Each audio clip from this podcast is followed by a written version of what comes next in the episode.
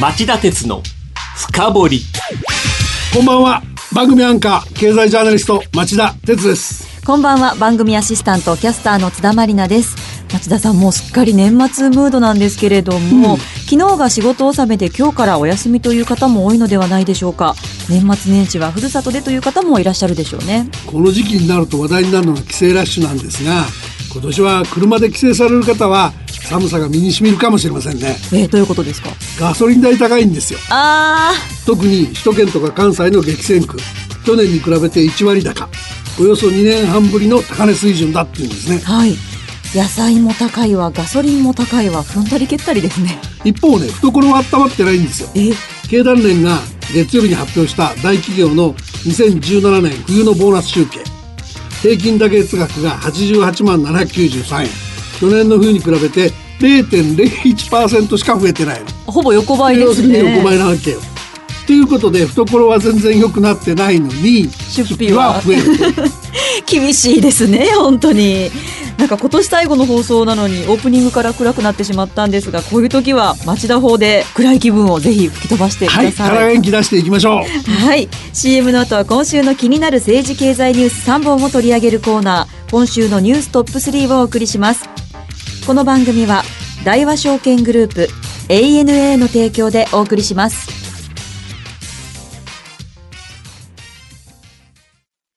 資産運用をお考えの皆様運用は日本株式だけで十分と思っていませんか？話題のスマートフォン、電気自動車、インターネットでのショッピングなど、周りは外国企業で溢れています。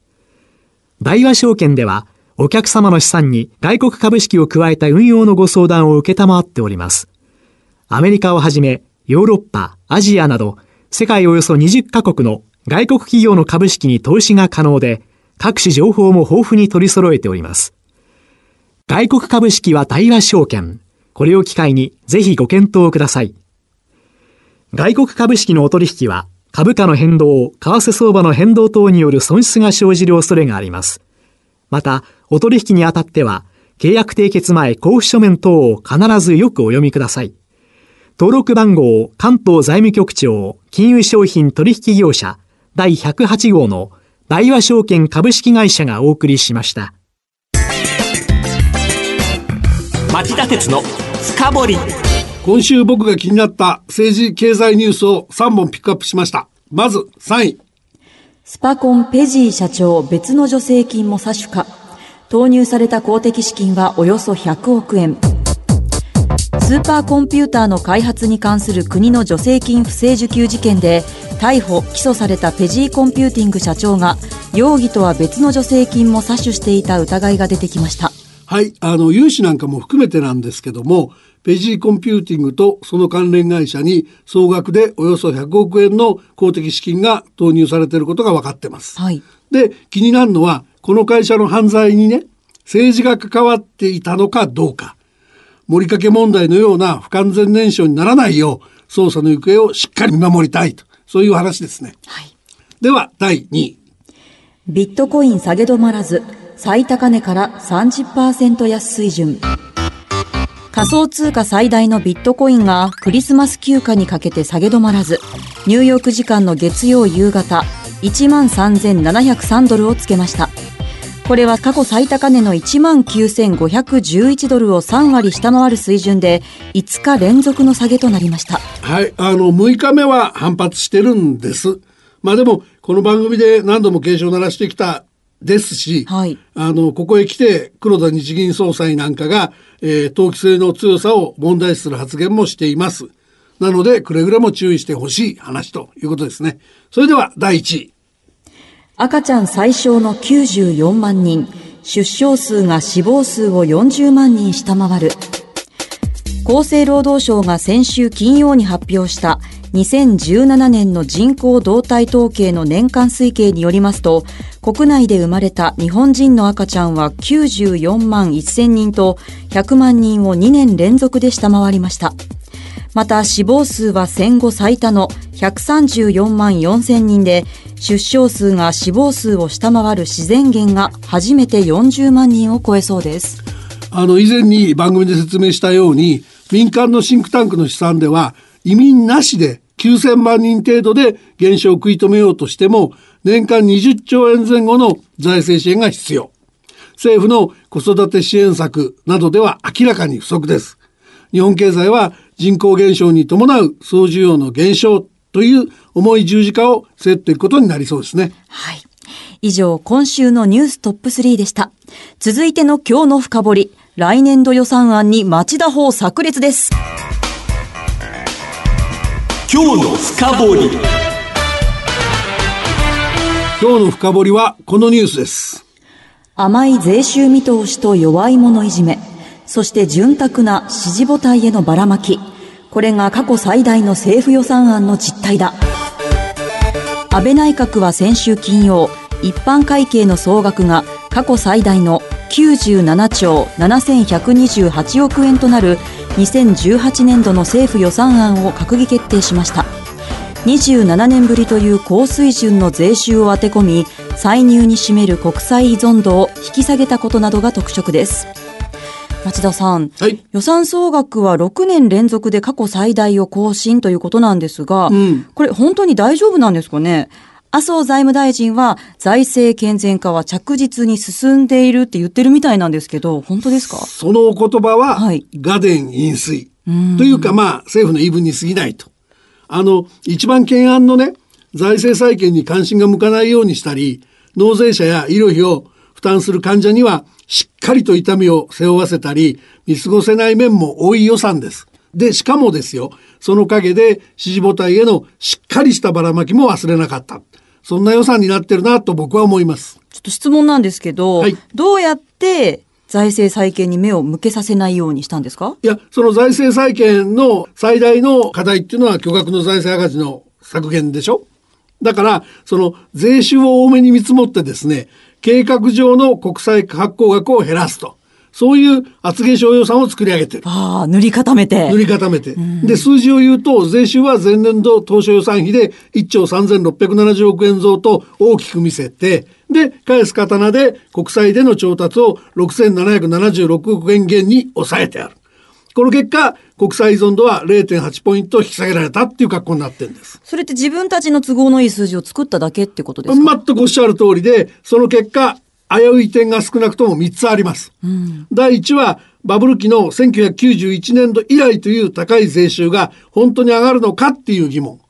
その税収を算出する根拠となる経済見通し、2018年度の実質成長率を1.8%と高めに設定している。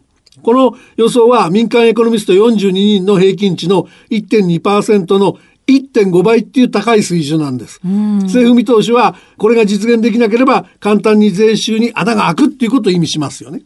で、2番目は財政健全化は着実に進んでるっていう麻生大臣の言葉なんだけど、これがミスリードで、国債発行額を減らす計画にはなってるんだけど、相変わらずの高水準であることに変わりない。つまり、償還額より発行額の方が多いっていうところが本当のところで、結果として2018年度末に発行残高が前年度末比19兆円増の883兆円になるし、年間の利払い費も前年度補正予算費で比べて9000億円増の9兆円に膨らみ続けるという構造になってます。借金をっていうことですよね。だから返す借金より借りる借金の方が多いわけですよ。で、えー、3番目はですね、当初予算通り国債発行額を本当に抑制できる保証なんか何もなくて、2017年度の例を見てもですね、補正予算案ということで1.2兆円の国債増発を盛り込んだ。つまり、えー、当初予算で抑え込んだように見せておいて、補正予算でこそっと増やすと。このパターンを繰り返されたら、財政再建はますます遠のいちゃうと。こういう構造になってるんですね。ああ、なるほど。で、結局国債ありきっていうことなんですね。今って戦後最長の経済成長って言われてるんですけれども、国際だよりっていうのはなんか矛盾してる気がしますよね。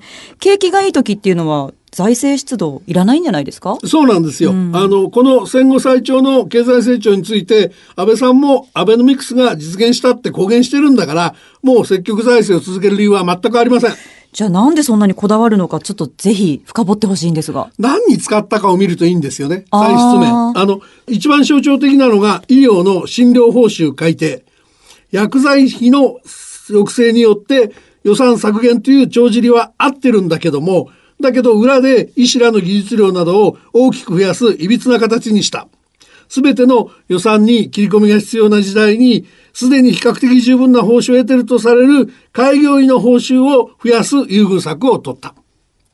この改定で直接的な国庫負担、税金で皆さんが払っているところから出るのが600億円。さらに間接的に企業や個人が支払う保険料。それから患者が病院の窓口で支払う自己負担。これが上昇して、この2つの合計も1600億円の負担増と。まあ、弱者に厳しい予算案っていうのがよくわかるでしょ本当ですね。もしかして他にもあるんですか？あのね、えー、政府予算って一旦つくと既得権になっちゃって、なかなか減らせなくなるじゃないですか。その典型っていうのが、整備新幹線事業の柱の一つで、えー、2018年度9億円の予算が割り当てられたフリーゲージトレインの技術開発費。フリーゲージトレイン何ですか？あの、新幹線と在来線みたいに線路の幅が違うところを直通運転できるようにする鉄道のことなんですけども、はい、既存の在来線の線路が使えるので、新幹線がそのまま乗り入れられるっていうんで、線路代を節約できると。建設コストが安くなるって言うんですが、はい、一方で電車代は高くなるんで、ね、車両代は。で、あの、実際にすでに500億円ぐらい投じてきてるんですけど、トラブル続きで、九州新幹線長崎ルート、での導入を検討してた JR 九州が終始採算性が成り立たないと、導入が難しいという見方をすでに示してますし、福井県の鯖江市長も北陸新幹線の導入は不可能に近いって言ってるんですね。ひどいですね。はい。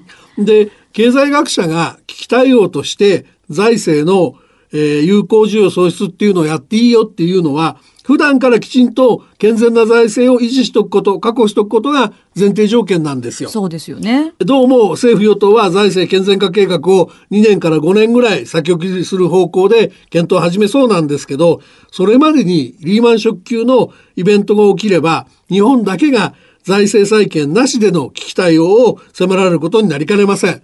そうなれば、今の政権担当者の無責任な政策選択が歴史に刻まれることになるでしょう。番組では時間が限られているので、詳しくは僕の連載コラムを読んでほしい。番組ブログにコラムへのリンクも貼っておきます。はい、お願いします。以上、今日の深掘りでした。町田鉄の深掘り。今日は政府の来年度予算案について深掘りました。町田さん、今日が今年最後の放送なので、はい、来年の展望などを聞きたいんですが、うん、一部には来年あたりバブル再来と言われているようなんですが私はなんかこうバブルと聞いてもにわかに信じがたいと言いますか弾けたその後のことをつい考えてしまうんですよ。疑い深い世代だよね。あのね基本は明るいと思います、はい、アメリカやヨーロッパの中央銀行は金融政策の正常化引き締めに走ってますからどっかでねその世界的な経済の好調のピークが来るんだと思います。来年か再来年かどっかで。もちろん津田さんが言うように投機は控えて投資にするとかね。消費も必要なものに絞っておくとか。そういうことはまあ大切な時期なんだと思います、はい、僕とかこの番組のディレクターはすぐ飲んじゃうからダメだけどね。すぐ使っちゃうんですね、はい、来年はぜひいい年にしましょう。番組をお聞きのあなた来年も徹底的に深掘ります。それでは良いお年を。さようならこの番組は大和証券グループ ANA の提供でお送りしました。